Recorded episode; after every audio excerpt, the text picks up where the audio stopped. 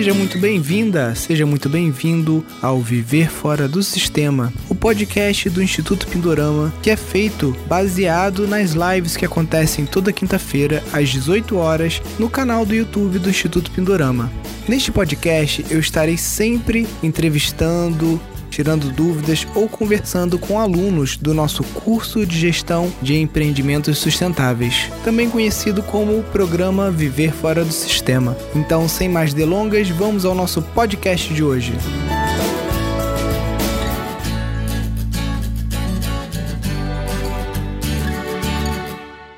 E hoje a gente vai estar falando com o Ari, né? O Ari Negrão, ele é um executivo, era um executivo, né? Ele não gosta nem de ser de que mencionem, né? Que ele ainda é.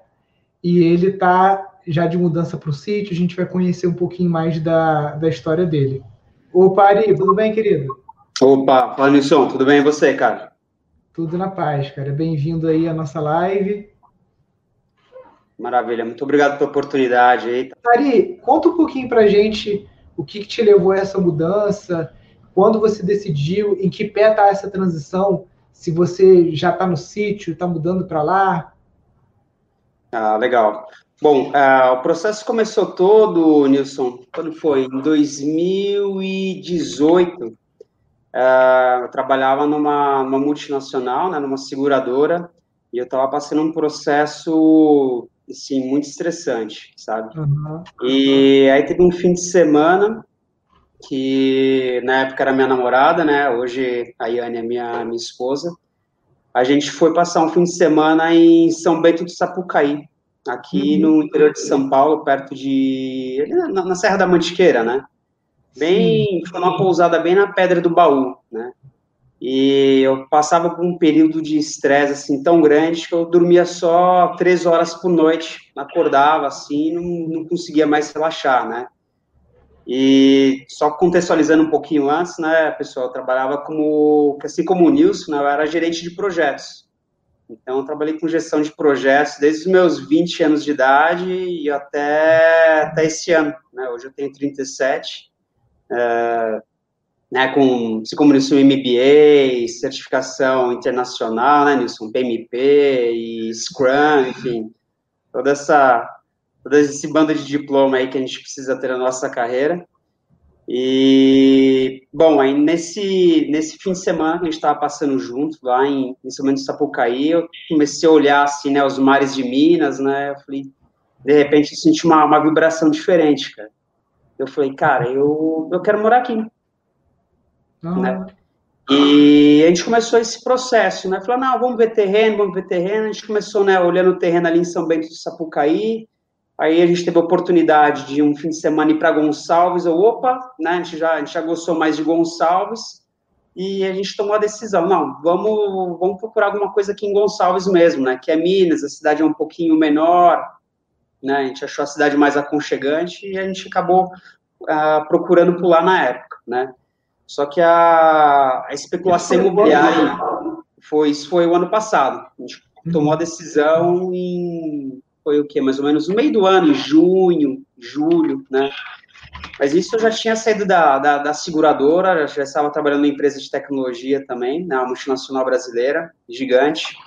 Sim. E a gente começou a procurar o terreno mais ou menos no começo, do, né, no, no meio do ano, em Gonçalves, especulação imobiliária em Gonçalves muito grande, uh, nada cabia no nosso orçamento, né? A gente visitando vários terrenos, todos aqueles na, em Pirambeira, né, o terreno é muito acidentado lá na, na região de Gonçalves, quando já estava né, quase indo embora, o corretor falou assim, Ari, tem um outro terreno que não está nesse bairro aqui que vocês estão procurando, ele fica num bairro um pouco mais afastado, para o outro lado, mas a vista de lá é, é fantástica. Eu falei assim, ah, tá, vamos dar uma olhada, né, já estou aqui, né, Aí foi aquilo, a gente chegou no terreno, né, sobe, sobe, sobe, não para de subir, de repente, né, a gente já olhou o terreno com uma cara diferente, sentiu uma, uma energia, né, bem, bem contagiante. Na hora que a gente subiu o terreno, a gente olhou para baixo, né, olhei para a Yane, a gente, meu, é aqui que a gente quer, né. Aí foi, foi uma visita, durante a semana a gente já fez oferta, a gente conseguiu né, Graças a Deus aí a gente conseguiu é, adquirir essa área, né? Que fica, ela não é nesse, não é em Gonçalves, ela fica em Paraisópolis, é bem colada a, a Gonçalves, né? Fica ali a de Paraisópolis está mais ou menos a uns 15 minutos de carro, né? Dá uns seis de terra e um, mais uns 10 de, de, de estrada. De Gonçalves dá, dá 14 quilômetros de estrada de terra, né? E a gente né, comprou lá em setembro do ano passado, e eu trabalhava ainda né, no, no, mundo corporativo. Chegou em fevereiro, eu fui desligado, né, por uma reestruturação diária, né? Então, aí eu, a gente aproveitou né, essa brecha e falou assim, meu, a nossa ideia era fazer isso com, quando a gente vai já com 50 anos, né, daqui 15 anos, de repente. Só que foi, meu, gente vai esperar mais 15 anos para realizar um negócio desse? Eu assim, não, vamos, vamos ver o que acontece, né? Aí eu já fui para o sítio, a gente já começou a abrir estrada, porque o terreno é bem acidentado, já começou a abrir estrada, a gente já é, abriu um platô para começar a construir a casa, né, o lugar mais alto. E a gente está agora, né, com, com as questões aí, tipo eletricidade, né? eletricidade não passa por lá, é, passa perto, né, mas tem que puxar um poste da CEMIG. Tem a questão da água, ah, a minha nascente é alta, só que ela secou. Então, acho que né, a gente tem bastante é, desafio né, para a gente conseguir suprir aí nos próximos meses. E a gente segue bem, bem, é, bem é, contente né, com, a, com, essa fase da nossa vida. Eu tô a Yane, né? Eu não contei um pouquinho ainda. A Yane ela é médica pediatra. Uhum. Então, nós estamos juntos já desde 2015 e super parceira, topou logo de imediato, né, esse, essa mudança de vida, a gente sair de São Paulo, né, hoje a gente mora aqui no centro de São Paulo, bem na frente do Minhocão, praticamente, Caramba. então a gente não vê a hora mesmo, assim, de, de desacelerar, né.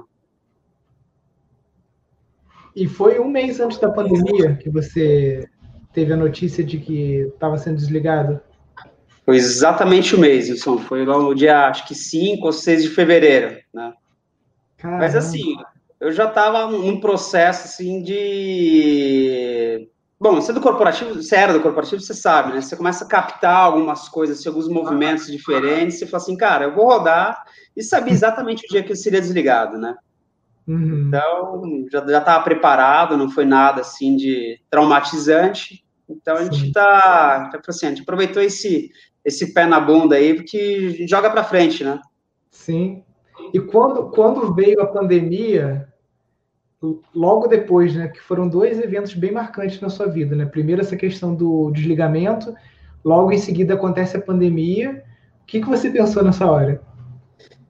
Tá. Então, voltando para as minhas férias de 2000 e, 2019, né? O que, que aconteceu? Eu tirei férias do, do ano passado e eu já seguia já a Fazenda da Toca, né, que é da família Diniz, que eles mexem com, com produtos orgânicos, e eu vi lá um, um programa de voluntário, né, então eu tirei 15 dias e fiquei 15 dias trabalhando numa agrofloresta, né, lá na Fazenda da Toca.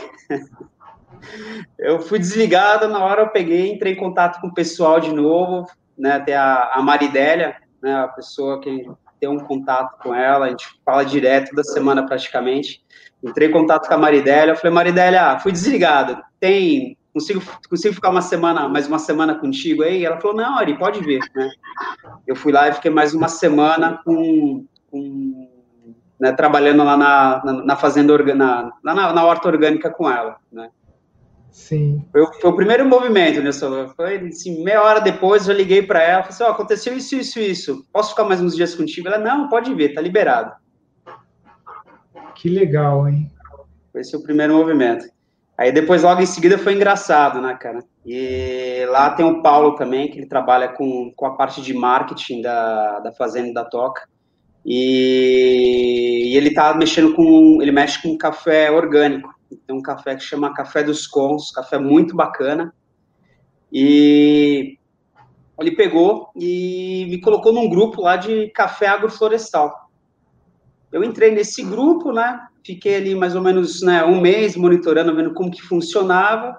Aí teve um dia, né, lá pelo sei lá, terceira semana de pandemia, eu mandei uma mensagem no grupo lá, falei, escuta, pessoal, quero, vou, vou tentar estruturar meu sítio, né, para trabalhar com, com café orgânico, e estou procurando um estágio, tem alguém que me topa receber? É, né, na, na, na, terra, e o pessoal, Ari, eu gostaria, mas tem a pandemia, o outro também, né, tem um de Santo Antônio do Pinhal, teve outro ali de, da, perto de São Bento de Sapucaí também, né, tudo na região ali do sul de Minas, Aí teve um maluco, né, que é o, que é o Olegário, que tem um sítio super bacana lá também, falou assim, Ari, portas abertas para você, pode vir quando você quiser. Eu falei assim, olha, a gente está no meio da pandemia, tudo bem? Tudo bem. Aí vai o Ari de novo lá, eu fiquei mais três semanas com ele lá, fazendo uma imersão em café agroflorestal. Caramba, cara, que oportunidade, né? Foi, foi, aprendi muito, cara, durante a pandemia, assim, é, quando passar, é outro Ari, viu, Nilson? Mudou bastante, assim, minha vida no, em 2020. Que legal. E, e quando que você conheceu o Pindorama? O Pindorama, eu já acompanhava vocês já pelo, pelo YouTube, né? Uhum. Então, sempre ali, né, vocês anunciavam o curso, né, mas eu estava envolvido ainda no corporativo, falei assim, ah, não vai dar tempo de eu tocar, meu sítio ainda está num, num, processo muito é, imaturo, e então eu fui, fui monitorando e entrei no, no grupo de vocês, né? Comecei a participar lá do workshop, né? Apesar de já acompanhar vocês no YouTube, né? Deixa eu entender melhor no workshop como que vai funcionar o curso. Aí assim que vocês abriram a vaga, lá pelas 9h30, 9h40, eu já estava registrando aí a minha, minha matrícula. Ah, que legal. E de, você, como foi, tem um mês mais ou menos né, que a gente abriu a turma, você já conseguiu avançar no curso? Te deu alguma abertura de assim na cabeça assim também? Uhum. Hoje eu estou seguindo a ordem é, cronológica ali, na jeito que está disponibilizado no disponível no site. Eu já estou no curso de Shiitake, né? Eu estou fazendo uma passando rapidamente assim, né, para ver o que, que eu consigo né, começar é, a, me, a, me, planejar, né, lá na lá no sítio. Então, eu estou já na, nessa parte de destaque hoje, né? Mas já consegui, né, várias dicas. Por exemplo, é, da, da, da, questão de gestão hídrica, né? Assim, eu estava muito preocupado, assim, como que eu vou fazer o tratamento de, das águas negras e cinzas, né? Então, a gente já, já conseguiu, né, é, definir um, um, uma, uma linha para isso. A gente não projetou ainda, né, porque a, a gente começou a construção é, semana passada, acho que vai umas três semanas mais ou menos. Então a gente uh, pegou essa questão da, da água, tem a questão da nascente também, que né, daqui a pouquinho né, até compartilhei contigo uns vídeos, umas, né, umas fotos que a gente está fazendo hoje lá no sítio. E, né, a casa, né, para que lado que ela tem que estar tá virada, né, achei muito interessante, muito interessante a questão né, do plantio de árvores em volta da casa, né, para fazer né, a parte de conforto térmico. Então, uhum. algo que até então a gente não tinha né, dado conta, falei assim, puxa vida, com isso a gente já consegue aumentar o conforto da casa, né? Aí já dá uma bagunçada também, assim, opa, mas peraí, toda a parte de aquecimento solar ia ficar em cima da casa, como é que vai ficar? Não, então a gente vai ter que transferir, né, essa parte de aquecimento de água, é, para outro ponto, né? Não dá mais para ficar em cima da casa. Então a gente está tendo diariamente. É, faz bastante calor. Né? Faz. A Paraisópolis, é, o meu terreno, ele, nosso terreno, ele começa, né, com 1.100 metros, 1.150 metros e morre em 1.300, né, na parte mais alta, né. Então, no calor é calor e no frio é frio, né. Sim. Então, é, é... se preocupar com isso mesmo, né. Exato. É, eu já vi até caso de. Era um parque, então não podia cortar árvore, né, de proteção mesmo, área de proteção permanente. E a guarita ali, todo o escritório dos guardas, eles fizeram uma construção que era redonda, aí no meio tinha um pau-brasil, e o pau-brasil sombreava todas as placas fotovoltaicas, não podia cortar um galho. Pois é, né? Isso eu estava junto com meu meu amigo, né, que é, que é arquiteto ali que está tá dando a consultoria para a gente na construção da casa. Ontem a gente estava assim, falou assim, Marcelo, o que, que a gente vai fazer? Como que a gente vai ter o, todas as placas, né, de, de captação solar ali em cima da casa se a gente vai colocar uma árvore do lado agora para aumentar o conforto, né? Falou, não, então a gente vai já fazer essa movimentação. Volta pro volta lá pro, pro AutoCAD para rabiscar, ver onde que a gente vai conseguir encaixar isso, né? É, você pode fazer, porque tem algumas coisas que a gente é, recomenda, né? Por exemplo, você, primeiro você escolheu uma árvore que a gente chama de caducifólia, né?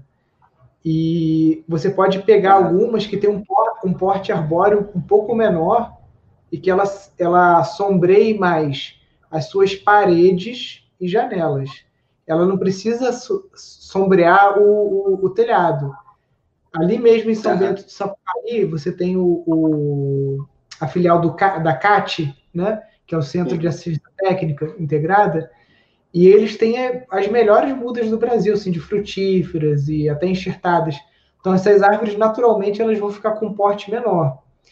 Eu não sei qual tipo de telhado você está desenvolvendo, mas se você fizer como a gente fez aqui, a gente fez um teto verde. Então, o teto verde ele tem uma inércia térmica que é, é super boa para um local como o seu, que tem uma amplitude térmica muito grande, ou seja, você tem meses muito quentes e meses muito frios.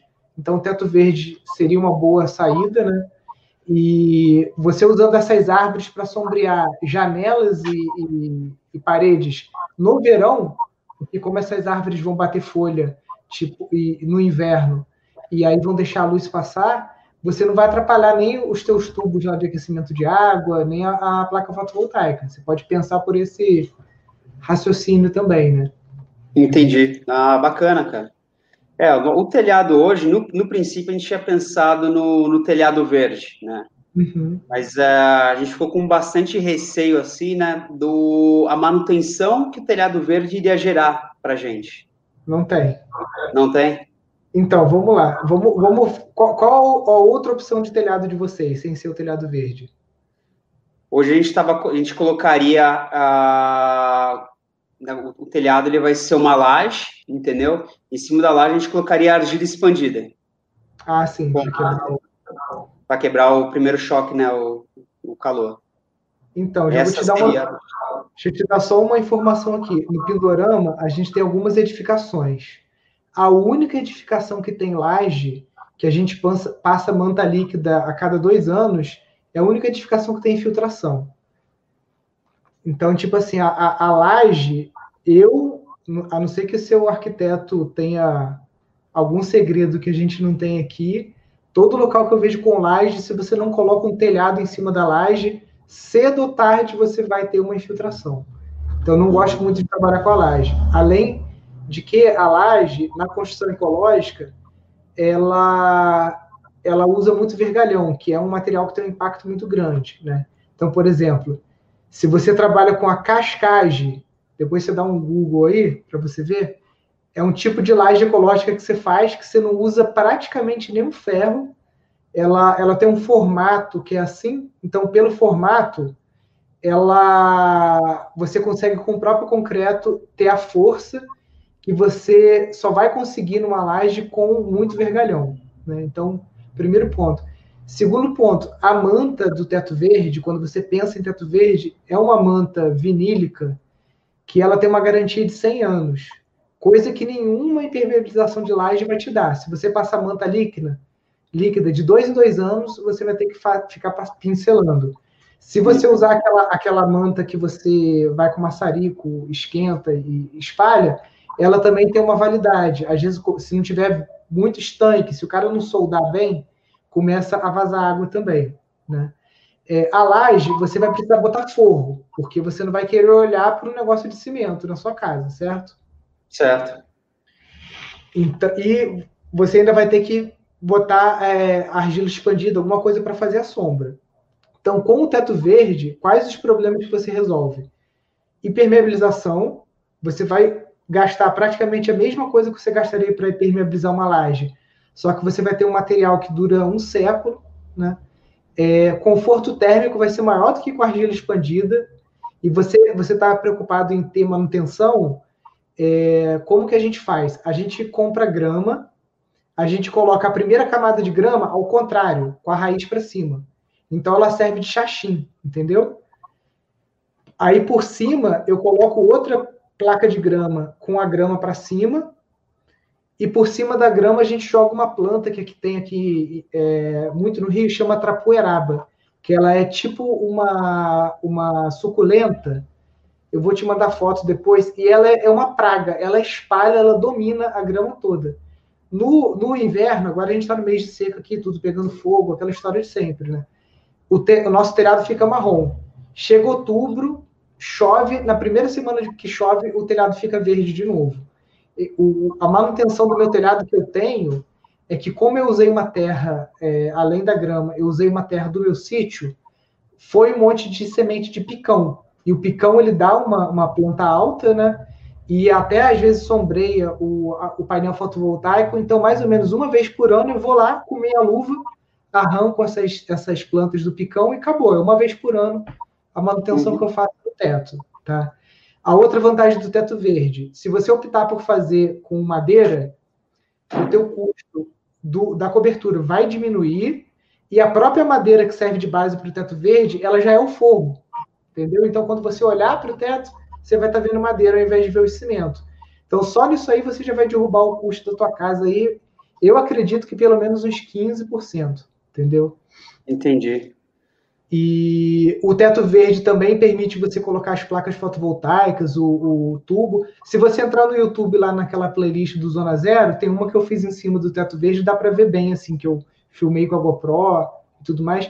Eu sou, tipo assim, eu sou o maior defensor do teto verde, o Gernot Mink, que é nosso mestre também, que é um engenheiro alemão, que vem, vinha com frequência aqui no Tibá, né? Agora ele está bem velhinho, já não está viajando muito ele sempre defende o teto verde, porque, em média, o teto verde ele pode ficar até 10 a 20% mais caro que um telhado convencional de telha cerâmica. Só que a manutenção dele é menor, porque acaba que, por ele ter uma carga maior de peso, você já trabalha com madeiramento diferente, então as peças, é, o teu telhado vai demorar mais para selar, o que é muito comum. Telhado de madeira com telha cerâmica, você tem que botar forro e tudo mais. E geralmente com 20, 30 anos você tem que trocar madeira porque ela sela, faz barriga. Aí quando dá barriga, as telhas saem do lugar, já começa a dar goteira, entendeu? Então, para mim, cara, ou, ou, o teto verde em cima da laje, idealmente o teto verde em cima de uma cascagem. Uhum. É, depois você dá uma pesquisada no Google que você vai achar. Eu não sei se durante o sílabus o Fernando Minto vai falar de cascagem. Eu vou ver lá e, e qualquer coisa eu informo lá no grupo do, do Telegram. Mas preferencialmente o teto verde em cima de madeira, ou uma laje, ou a cascagem, que é melhor ainda, que tem um impacto ambiental menor. Entendeu? Uhum. Ah, bacana. É, a, a laje chegou hoje na obra. então é laje. Então é laje. Tem que ser laje. É moldada. É moldada. Uhum. Não, bacana. Ah, Vou... Beleza, não tem problema. Você joga a manta de vinil por cima dela, porque eu vou te falar, cara, é, não sei qual impermeabilização que o seu colega trabalha, mas pergunta até para ele, porque aqui em Friburgo, geralmente o que a gente vê, cara, é manutenção pelo menos de 5 em 5 anos, entendeu? Em laje. Quando no teto verde você vai ter um produto aí.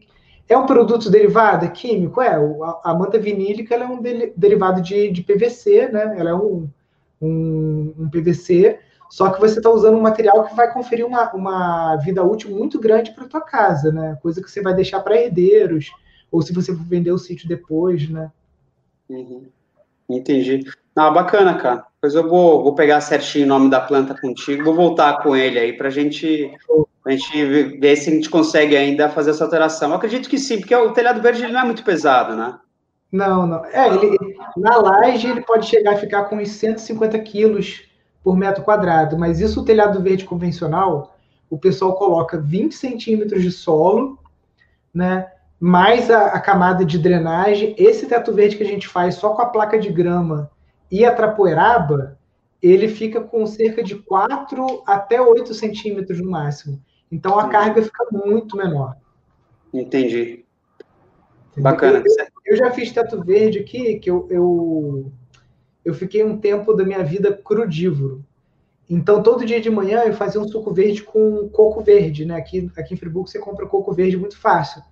Ao longo desse tempo que eu fiquei crudívoro, eu consegui juntar mais ou menos uns 5 metros cúbicos de, de fibra de coco. Que todo dia eu ia é. lá, partia o coco no meio, aí fui deixando ele compostar e tal. Então, a sala de aula do Pindorama, o teto verde, é só fibra de coco com uma poeirinha de terra em cima e a trapoeraba. Ficou muito, Entendi. muito leve. Entendeu? Ah, bacana, cara. Bom que fica leve, né? Nossa preocupação era justamente também a, a questão do peso que iria fazer em cima da laje, isso daí, no dia de chuva, né? Mas acho que vamos retomar esse assunto aí. Você vai ter que sarrafiar a laje. Quando você sarrafiar, você já faz o caimento de teto verde, que é, é o mesmo para a laje, né? Em torno de 3%, não sei o que ele ia trabalhar. Né? Aí a gente, depois você, você me chama no privado lá, ou até a gente pode criar um grupo lá com o teu amigo, eu passo um, material para ele lá, para ele dar uma olhada e a gente melhora um pouquinho isso aí. Pô, show de bola, cara. Obrigadão, Nilson.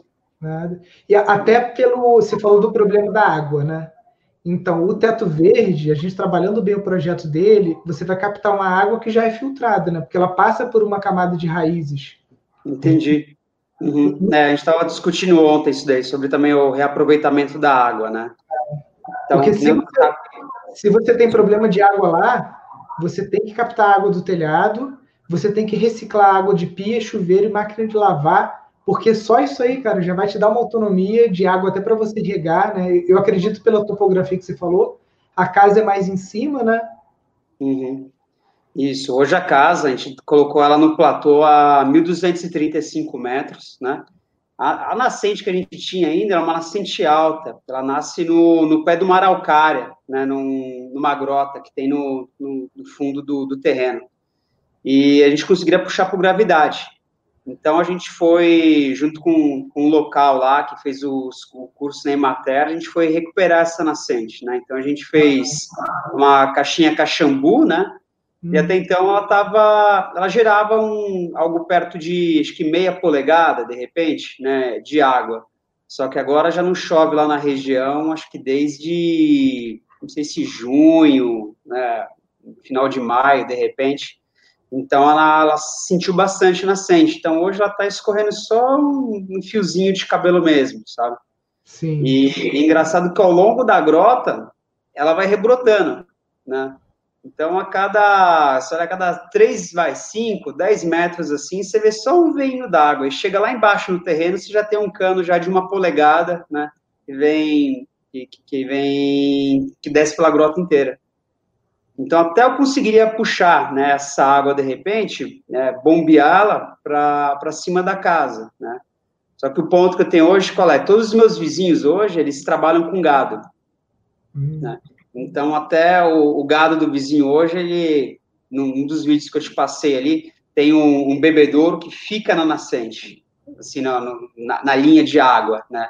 Eu já consegui, troquei uma ideia já com um deles, né, que, que aí se faz é, fronteira com, com, o nosso terreno. A gente foi lá, a gente recuperou a nascente, ele, eu entrei com o serviço, né, junto com, com um camarada, ele entrou com a parte de morão, com arame farpado, a gente já conseguiu tirar o gado dele. Assim, é impressionante a, a maneira que, que a nascente já reagiu né, com, com essa limpeza que foi feita só tirando o gado. Mas ainda é uma área que está muito descoberta, né? Tem uma área de passagem muito grande do lado que, que acaba aí dificultando a, a manter né, a, a água ali na, na, na montanha que a gente tem ao lado. É, você tem que aproveitar o início da estação de chuva e fazer um reflorestamento nesse topo de morro aí, né? Uhum. É, eu já vim já conversando com ele, né, no, nas últimas semanas, a gente já né, vai, vai, vai, salvar uma área um pouquinho maior, né, da, da área dele, é, mas aos poucos a gente vai, vai convencendo os vizinhos, né, Nilson? Então, Sim. ele já, já cedeu uma área um pouquinho maior, como ele trabalha com gado de leite, então, realmente, o, o pasto ali, para ele, é, faz parte do negócio, mas a gente já está conseguindo convencer, né, a, a ali o, pessoal em torno, né, do, do quão é importante que, que a gente salvar essa água, né. É, eu não sei, até não sei se tem alguém aqui que está assistindo aqui nos comentários que possa clarear, porque não a parte de legislação ambiental não é o meu forte. Mas pelo que eu entendi, o cadastro ambiental rural, né, que as propriedades tiveram que fazer e que é obrigatório e a data está sendo sempre prorrogada, mas essas áreas de proteção permanente que são delimitadas pelo Código Florestal, que é margem de rio, terço superior de morro, etc., elas alguma hora vão ter que ser é, recuperadas. Ah, o cara tem pasto no alto do morro, beleza, uma hora ele vai ter que reflorestar, então ele já pode adiantar isso, porque o gado dele também sem água não vai produzir leite. Ele sem ter água para molhar o pasto também não vai produzir. Uhum. Então, é uma área pequena que ele perde, mas em, em prol de um bem muito maior, né? Até para a questão da produção dele mesmo. Sim, é, até esse ano, como a estiagem está tá, tá um pouco tá forte, né, lá na região, então, é, como essa nascente ela já secou, ele já pega uma, uma, outra mangueira do outro riacho, que vem margeando o terreno também do outro lado, ele cruza meu terreno com uma, com uma mangueira para jogar água já no coxo dele, entendeu? Sim. Então, ele é um, é um, cara bem. Ele é a mente aberta, né? A gente vai trabalhando aos pouquinhos aí para fazer esse, esse, trabalho de, de convencimento, mas está tá funcionando, está fluindo, sabe? Aos poucos está uh, evoluindo bem. Sim. É, com o vizinho a gente tem que manter a política da boa vizinhança e tentando trabalhar com a comunicação não violenta, cooperação, ajuda, né? Porque é quem a gente conta, né? Quando a gente está na roça, você conta com os vizinhos, com quem está mais perto, com o pessoal da cidade, né? Então tem que construir esses laços aí também e tentando através da educação mesmo, mostrando que sempre existe um caminho melhor, né? Uhum, sim, ele é bem tranquilo, porque ele, eu tenho, eu, para ele acessar o terreno dele, tem, eu tenho servidão de passagem para ele, né? Ele precisa passar para o meu terreno para chegar no dele, então é uma pessoa bem, bem fácil, assim, da gente de negociar, sabe?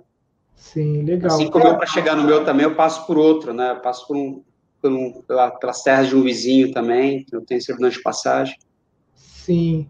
É que eu não sei se você lembra na aula de leitura da paisagem, o, além do topo de morro, você para é, você conseguir recuperar a vazão desse, dessa produção de água e tudo mais, você tem que observar no terreno a linha-chave e os pontos chaves, entendeu? Do terreno. E isso até com uma, uma. Você consegue fazer isso a olho nu, com, com inspeção no terreno, você consegue fazer isso com, com aerofotometria feita com drone, com topógrafos, para definir os pontos e a linha principal onde você tem que reflorestar. Com isso, você consegue acelerar o processo de produção de água, de recuperação de nascente, assim de uma forma vertiginosa. Uhum. É, no meu terreno eu tenho uma, a impressão, né, de como ele fica numa área bem alta. No fundo dele existe uma pedreira. Uh, o próprio gado e a própria erosão, eles já vieram fazendo o desenho no terreno de, de como que essa água escorre da pedreira, né? Uhum. Então, eu tive que até... O pessoal comentou que alguns anos atrás, acho que na, na, na década de 80, 90, teve uma, uma tromba d'água lá que, que causou um estrago no terreno, né? Então, eu fazendo essa análise visual assim, eu vi exatamente da onde, e ele passava bem no meio do meu terreno, né? Essa, esse, esse, esse, esse rasgo, né? Então, já, junto com, com o pessoal que a gente estava bem na estrada, a gente já fez já um, uma estrada quase exclusiva para fazer o escoamento de água, né? dessa, dessa água que pode descer, né? E aí vem na, uma das aulas lá que vocês falam também, de repente, tipo assim, olha, é importante você tentar manter essa água né, o máximo de tempo possível dentro do seu terreno. Aí já acendeu uma outra luz amarela aqui, assim, puxa, eu tô pegando a água e tô jogando ela na grota de novo, né? Então, vou, né, junto com o pessoal, a gente vai sentar, fazer uma análise, se a gente pegar aqui, de repente, fazer um lago, né, só fazer um, um represamento dessa água temporária aqui, enquanto ela está dentro do terreno, justamente para vir alimentando a nascente, né, usando essa água para fazer uma irrigação, alguma coisa do tipo. Você pode tentar fazer aquelas valas de infiltração, os swales também, porque quando você faz uma estrada só para a água descer, você está dando velocidade, você pode erodir o seu terreno e você pode erodir para onde quer que ela vá, né? Então a gente tem que reter essa água, ainda mais você que está num ponto alto, né? Você retendo água, você está sendo um produtor de água também, está ajudando que essa água permaneça mais no ecossistema, em, em tempos de seca, né? Que ela uhum. nasça também para as propriedades que estão mais embaixo. Então é importante você ter esse olhar diferenciado aí para a questão da água, né? Que hoje é um problema, né? E, e, pode ser que esse problema você acabe achando a solução não só para você, mas para a região como um todo ali, né? Para quem está para uhum. baixo. Sim, sim. É, a ideia, viu, Nilson? Agora até estava fazendo uma análise na, na, semana passada lá, né, eu, eu, essa linha que a gente fez, né, essa estrada de escoamento de água a gente jogou numa outra grota, eu falei assim, puxa, se a gente de repente fazer um lago aqui, né, nessa grota, já está captando água de dois pontos, né? E deve ser um volume bem interessante de água, viu? Então, preciso sentar ali com o pessoal ali da região, ver como que eu poderia abrir, de repente, ali uma, fazer uma lagoa, alguma coisa, para conseguir reter essa água lá. É, a gente, a, o nosso sítio lá, o ponto mais baixo, está no 185. Uhum. E o ponto da casa sede está a mil metros, que é a casa onde é o dormitório, o refeitório do pessoal. Um pouquinho uhum. mais acima desse ponto mil, a gente rasgou com a retro um, um buraco só como ele é muito alto e não é local de brejo, nada, você joga, joga água ali, a água percola, vai embora, não acumula. Então a gente pegou um plástico de estufa, que já está lá uns quatro anos, colocou, era um plástico que a gente tinha tirado uma estufa, ali a gente consegue acumular 90 mil litros de água e o, os consórcios todos para baixo que a gente tem desse terreno, a gente tem consórcio de inhame, mandioca, blueberry, pêssego, algumas frutas lá. Não chega a ser uma agrofloresta, porque é um porte arbóreo menor, é uma área de cultivo mais intensivo. A gente molha só com água desse buraco que a gente cavou lá com a retro, por gravidade. O aspersor está ligado na borracha, e a borracha vai lá no fundo do lago, uhum. um sombrite, umas coisas para dar uma filtrada e funciona, sem bomba, sem nada. Ah, bacana, cara. Vou, vou, ver com o pessoal isso daí. E realmente ele está no ponto mais alto, né? Dali eu conseguiria distribuir para mais de metade do meu terreno ali, essa água. É, e eu tinha visto uma geomembrana dessas é, próprias para lago, para cobrir essa área ficava em 9 mil reais. Aí a gente pegou um plástico que a gente estava usando para outra coisa, já estava usado, o plástico custou tipo uns 300, né? E vai, eu falei assim, cara, isso aí vai durar um ano. Tá lá já há quatro anos. Uhum. Então, a fração do valor, né? Então, pode ser uma coisa que, que funcione para você, porque é, quanto mais você conseguir fazer irrigação e toda movimentação de água por gravidade, já que você tem uma topografia que, que beneficia isso, melhor. Porque não parece não, mas esse custo de bomba ligado, cara, mesmo com a energia rural, que aí já é um ponto que a gente vai ter que chegar aí, que você falou que não tem a, a energia lá, né? É, tanto para o esquema solar quanto para a energia da companhia, se você tem muita bomba ligada, é prejuízo. Sim. É, eu até estava fazendo uma análise que eu tenho acesso a outro riacho, né, numa outra divisa que eu tenho, lá já tem um volume de água interessante, até mesmo no inverno, assim, já era, daria para utilizar essa água. De repente, ou bombear, né, uh, via a roda d'água, né, que aí ela está mais ou menos a 1.100 e deve estar tá perto de 1.200 metros. Eu precisaria jogar essa água uns 80 metros para cima, né? Para cima da casa, de repente, e para dali vir distribuindo para o restante do terreno. Então, eu vi, né? Teria essa opção da, da roda d'água, ou se não, também uma, uma bomba carneiro, né? Mas eu já não sei se de repente com a carneiro ia suprir a necessidade que eu tenho, né? É, e essas duas opções, que eu saiba, geralmente elas conseguem jogar só 40 metros. Então, vai chegar um ponto no meio do caminho ali que você vai precisar ter um reservatório, ter que ter outra bomba, aí talvez uma placa solar, alguma coisa para jogar os outros 40 metros que você precisa, né?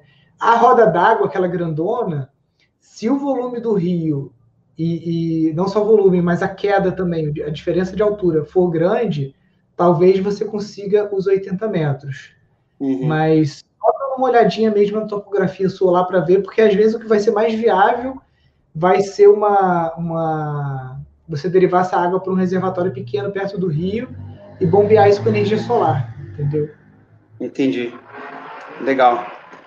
E, e a história da companhia, qual que é a concessionária? É, é a Energisa?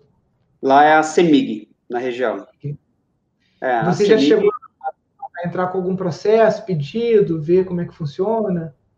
É, até então, antes da pandemia, parece que existia, você podia fazer a solicitação, né, da, da, da energia, e todos os meus vizinhos ali estavam gastando perto de 20 mil reais para puxar, puxar um poste com um transformador para dentro do terreno, né? Uhum. E só que com a pandemia o escritório da CEMIG está fechado e a gente tenta fazer né, pelo, pelos meios é, digitais e o negócio não está fluindo. Né? Então a gente já, já está conformado né, de que para a gente ter esse tipo, para a gente ter energia né, lá dentro, a gente morreria perto dos 20 mil reais, mas aí com o curso de vocês também a gente já começou a explorar outras possibilidades, né? Paraisópolis, ela é conhecida como a terra do vento. E o vento é demais lá. Só que na cidade venta muito, no meu terreno venta mais ainda porque eu estou um ponto mais alto, né? Eu estou lá quase a 1.300 metros de altitude. Então, até entrei em contato com, com o pessoal que vocês, uh, o parceiro de vocês é Enersud, né? É, isso, na, né? na verdade, descobri ele vendo uma reportagem do Cidade de Soluções do André Trigueiro, e aí descobri uhum. que os caras estão aqui do lado, de São Gonçalo, né? Menos de duas horas aqui de, de Friburgo. Mas ainda não tive a chance de ir lá na fábrica, mas eu gostei muito do, das turbinas, das coisas deles, então já, já indiquei para algumas pessoas. Eu já cheguei a instalar turbina hidráulica em cliente que a gente deu consultoria e tudo, mas é daquela outra empresa, aquela Alterima. Mas se você tem vento, cara, pô, então. É, eu, eu peguei, entrei em contato né, lá com o pessoal, eles fizeram uma proposta, só que eles não garantem, acho que precisa de, acho que o vento tem que estar, tá, que 6.4 metros por segundo para você conseguir gerar um X lá de energia. E, e pelo site, né, na hora que a gente olha lá no, no Climatempo, a média está baixa, acho que ela está perto de 5,2. Só que a estação meteorológica que faz essa medição, ela está muito longe lá do, do meu terreno e está perto do, do, nível da cidade, que é mil metros, né? Então, eu acredito que, que, eu, que eu tenha, que eu teria condições, né, vento suficiente para gerar mais energia. Você pode ver, eu não sei quanto que custa, mas tem umas estações meteorológicas que vendem, é, eu já vi em site gringo, que tem o, o anemômetro, entendeu? Uhum. Ou vê um próprio anemômetro, mesmo que você compre para depois vender de novo para o pessoal que faz paraglide, asa delta tal. Então eles vendem esses aparelhos para você medir com precisão, porque eu acho que talvez daria sim, ou você montar um híbrido, né?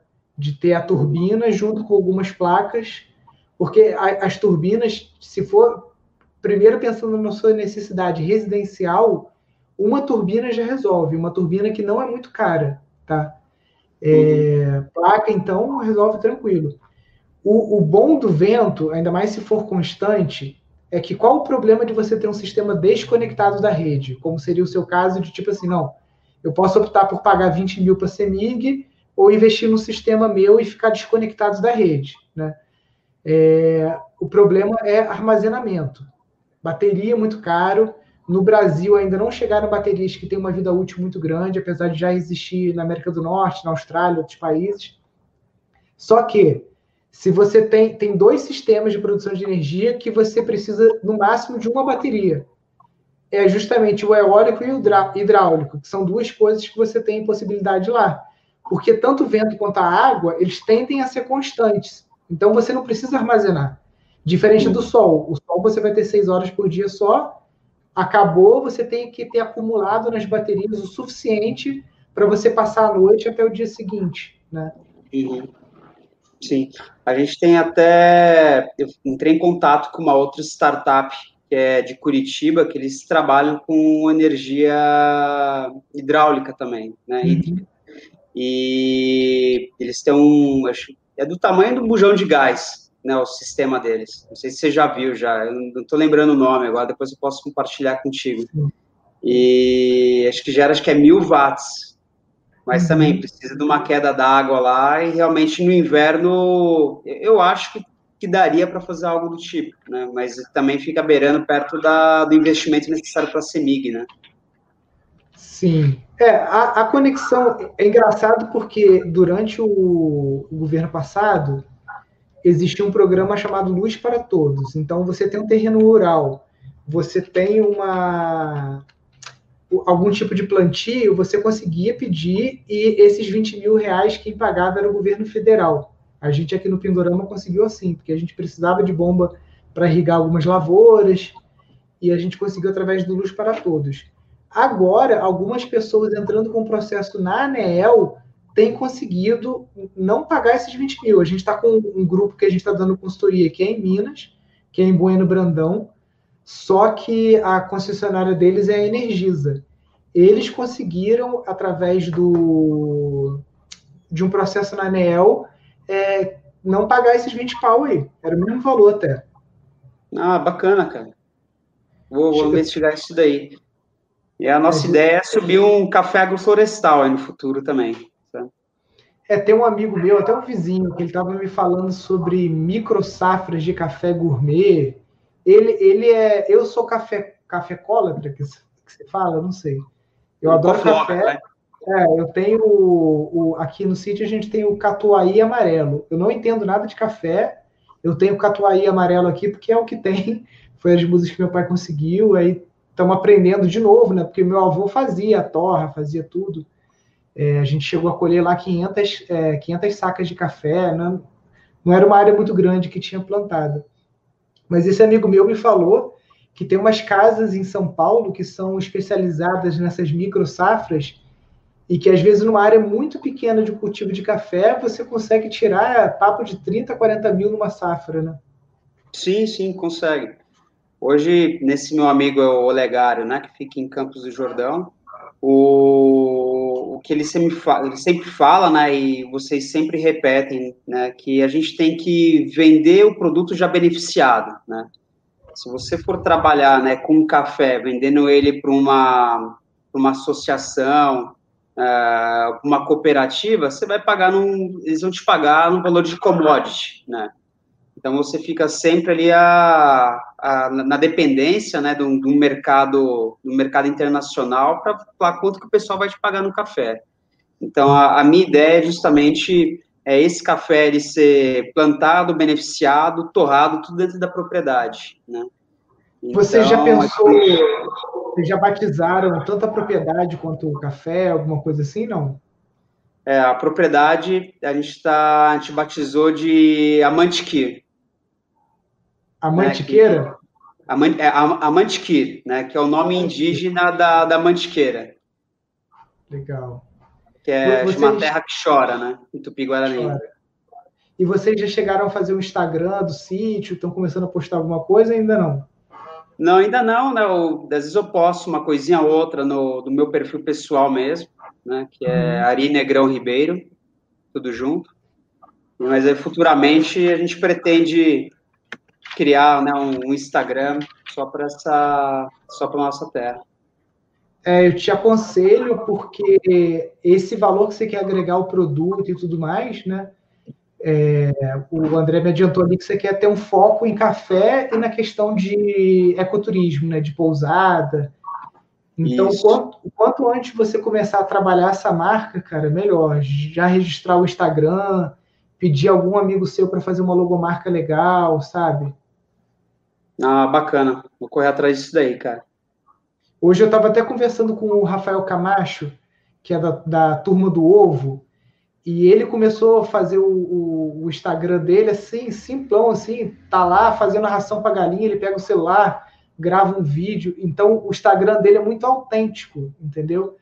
E, cara, como que ele conseguiu resultado só de. de não é nem de, ah, vou parar para gravar um vídeo, não. Só dele registrar o que ele está fazendo no sítio, ele não está parando para gravar um vídeo. Ele pega, ó, agora eu estou fazendo isso aqui, não sei quem, começou a postar ele teve um crescimento assim exponencial, cara.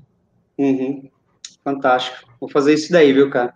Tá, vou separar as contas já. Muito legal, Ari. E aí, como é que tá seu cronograma para esse ano aí? A construção da casa, né? Uhum. É, a nossa ideia é finalizar a casa esse ano, né? Isso deve acontecer aí entre novembro e dezembro. A gente não consegue precisar né, a data por conta das chuvas, né? Uh, o terreno é bem inclinado, então dependendo do, material, do que a gente precisa, né, até mesmo os, os peões, né, para o pessoal trabalhar lá na obra lá, uh, se chover muito complica um pouco, então a gente fica nessa dependência do, do clima, né, para ver como vai funcionar, como o negócio vai evoluir, mas a ideia é a gente já terminar a nossa casa, né, agora, agora esse ano, e de repente o ano que vem, dependendo de, de como as coisas evoluírem aqui né, na, em São Paulo, a gente já começar a fazer uma transição para lá, né? Então, da, a Yane consegue hoje, né, tem, tem, teria mais facilidade, né, de se realocar lá, né? Enquanto a gente não tem floresta, enquanto a gente não tem pousada, então eu conseguiria trabalhar lá na região. E agora, com a pandemia, de repente, eu até poderia voltar e prestar mais algum tipo de consultoria, né? Trabalhando remoto. Então, a gente está tá esperando, né? Vendo como que vai evoluir nessa né, questão do Covid ainda aqui. E, dependendo disso, a gente vai, vai acabar mudando para lá mesmo, né? No, antecipar esses 15 anos aí que a gente havia planejado. E vai aproveitar a chuva agora já para fazer algum talhão do SAF? Como é que tá? É, a, a nossa. A gente já, eu já ia com essa minha, com a minha amiga lá, né, nessa semana. A gente iria fazer análise de solo e ela me ajudar, né, a fazer as definições ali de curva de nível, né, com o terreno é muito acidentado, acho que a gente vai precisar fazer algum tipo de ajuste no, no relevo, né, para aumentar a retenção de águas e reduzir perda de solo. E a ideia era já vir fazer, trabalhar um ano só na recuperação da terra, sabe, Nilson? Fazendo plantio verde, né, de, de adubo verde, né, tanto agora no, na primavera, verão, quanto no, no outono e inverno do ano que vem. Então, acho que daria para a gente fazer pelo menos três ciclos de adubo verde, né, para fazer acúmulo de matéria orgânica e recuperação de solo, antes a gente vir com, com plantio, né? Como você falou, tem a facilidade de estar a 30 quilômetros ali da, do CAT, né, de, de São Bento, e até cheguei a procurar, Nilson, queria ver contigo, algumas é, ONGs parceiras para fazer, de repente, conseguir a doação de mudas, né, que é uma área muito grande que a gente quer, a gente quer restaurar, e com capital próprio fica um pouco complicado, né, cara? Então a gente bati na porta, né? Chamei SOS Mata Atlântica, Copaíba, diversas entidades ali da região e realmente não, não consegui nenhum patrocínio, sabe? E não estou vendo muito escapatória, assim, a não ser capital privado para conseguir fazer a recuperação.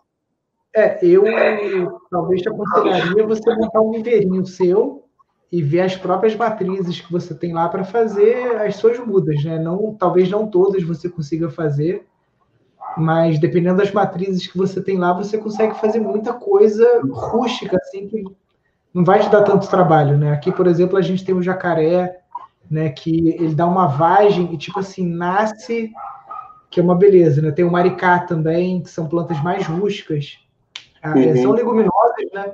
Tem o guapuruvu, né? Então a gente tem aqui muita coisa assim que vai fácil para você fazer é, muda e que vai reduzir teu custo, tipo assim, vai lá embaixo, entendeu? Uhum. É, esse ano eu já comecei a fazer a coleta de algumas sementes, né? Eu já, já consegui ali a paineira, já foi a, a também IP amarelo, flamboyant, e até os vizinhos mesmo, esse senhor que me ajudou a recuperar a nascente lá, já falou, tem cheio de semente lá de alguma coisa, uma coisa vermelha, não lembro o nome agora, e para a gente começar a trocar. Então, é, que a gente precisa estar perto ali agora, né, Nilson? Para fazer a muda é, um trabalho um pouco mais. É um trabalho diário. É. Então, enquanto eu não, não tiver realmente é, presente, 100% presente lá, então não vai evoluir do jeito que a gente precisa, né, cara? Vamos ver se Sim. no final do ano a gente já consegue. É, eu vou tentar fazer um croquis para você, porque a gente vai começar uma obra agora também, que é das casas ecológicas, do. Não sei se você acompanhou a campanha que a gente fez, que a gente vai gravar um curso online de construção. E esse curso vai começar a ser gravado agora, a gente está terminando o projeto executivo, justamente no início da chuva.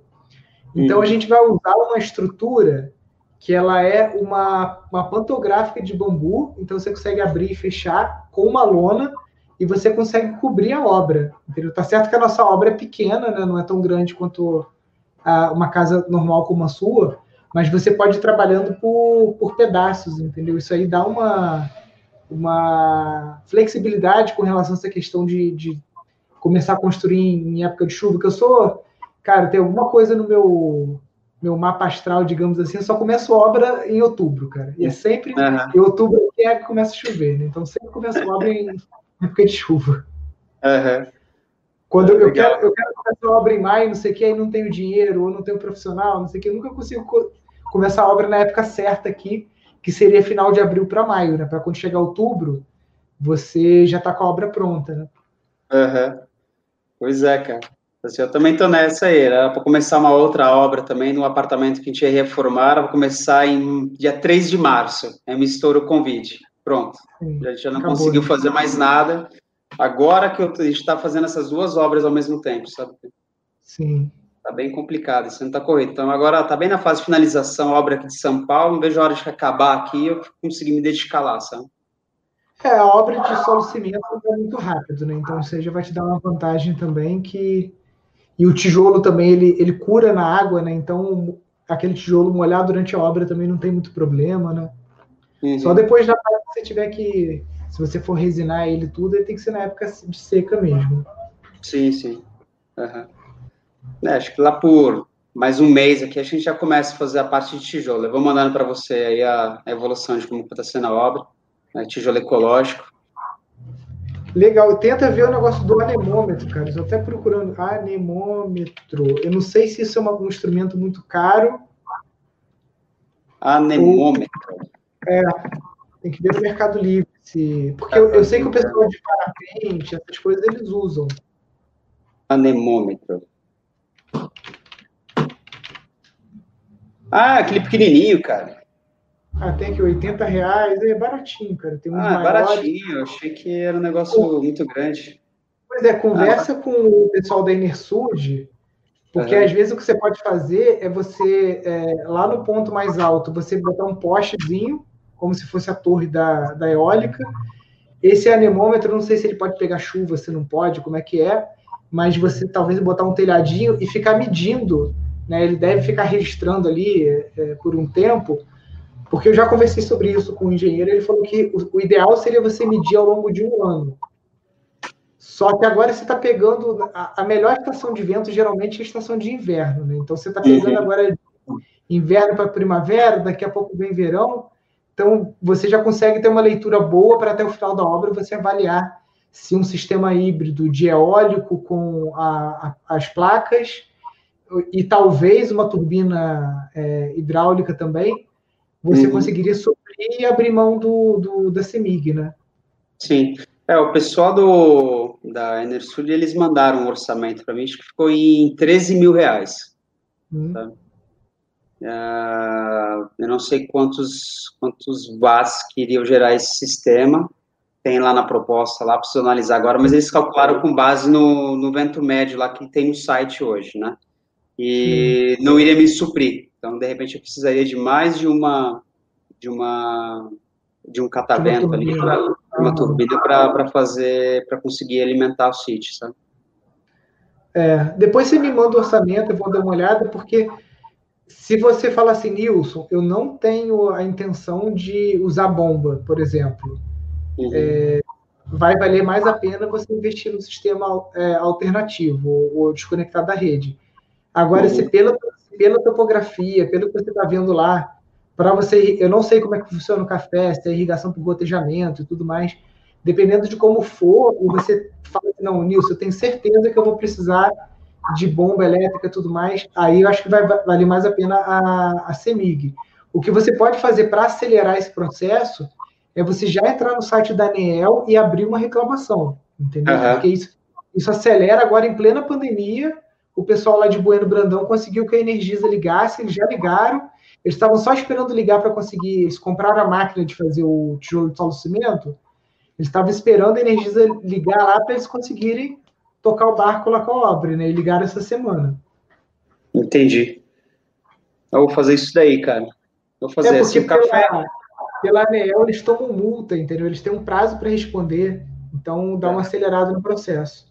É, eu comecei a interagir com o perfil da CEMIG no Facebook, LinkedIn, Instagram, né? Eles mandam alguma coisa lá, dia do cliente. Eu mando lá, adoraria virar cliente de vocês, mas não consigo. Quando vocês vão ligar minha luz? Sim. Aí assim, perderam meu protocolo lá dentro, não conseguem rastrear. Ah, tá uma bagunça, cara. É, bagunça. Desanima. Nesse ponto, a Energisa, eu acho eles mais organizados. As cidades que têm Energisa, eu vejo que eles são mais. Primeiro, é atendimento ao cliente bom, eles ligam rápido luz rural, pelo menos todos os clientes que a gente viu. a CEMIG, como é muito grande, aí eu acho que eles não dão conta, né? Não dão, não dão. É. Se atrapalham lá, viu, cara? É. Não, legal, Ari. Tem mais alguma dúvida assim que eu possa te, te ajudar? Acho que foi a parte da casa, acho que a gente já falou bastante, né, com relação à energia, que, que é um ponto aí, uma dor que a gente tem no momento, acho que já foi, da água também, né, eu acho que, é, apesar de ter a nascente ali, a gente não está muito claro para mim ainda se a gente vai conseguir consumir água daquela nascente, né, se ela vai, se, se ela consegue nos manter durante o ano inteiro, né, no inverno eu já vi que ela sofre um pouco, de repente, ao longo desse riacho, montar outras zonas de captação, né? Eu consigo, nem que seja via bomba, né? Eu consigo mandar lá para casa, né? Hoje a gente está é, usando essa falou... água, eu tive que comprar um gerador a gasolina. Você falou em. Tive que comprar um gerador a gasolina para bombear água para a obra, senão não é conseguir água para molhar a obra. Entendi. Porque você falou em citros, um, um, pé de laranja em produção, ele vai precisar, às vezes, de até 100 litros de água num dia. Então, dependendo de quantos pés você vai ter de laranja, o café, eu não sei qual é a demanda hídrica dele, né? Se você começar a fazer conta, às vezes você fala assim, Nilson, eu vou precisar da bomba, entendeu? Eu vou precisar, nem que seja para isso, para jogar para cima, para lá você ter um reservatório de 20, 30 mil litros e aí vir por, por capilaridade, por gravidade, né?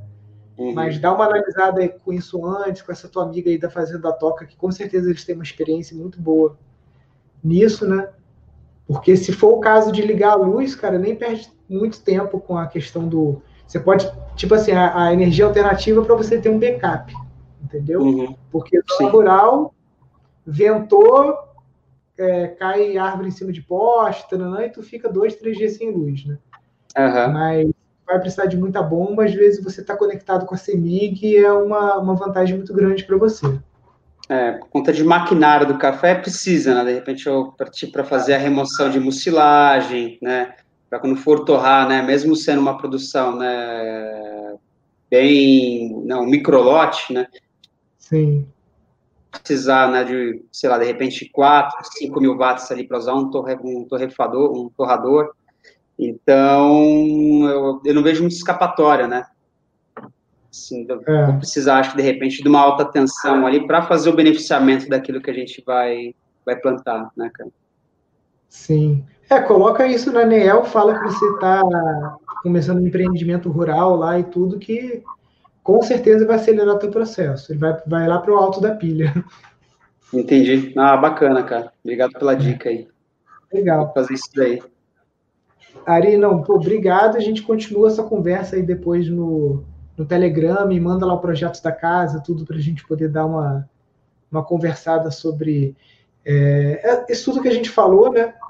Uhum. A energia, a energia fotovoltaica, mesmo você conectando na rede, enquanto não passa essa mudança que eles estão querendo fazer na resolução 482 da ANEEL, né, de que seria taxado o, a venda de microgeração de energia, ainda vale a pena você colocar painel lá para você zerar a tua conta, né? Porque é um, um payback em torno de quatro anos.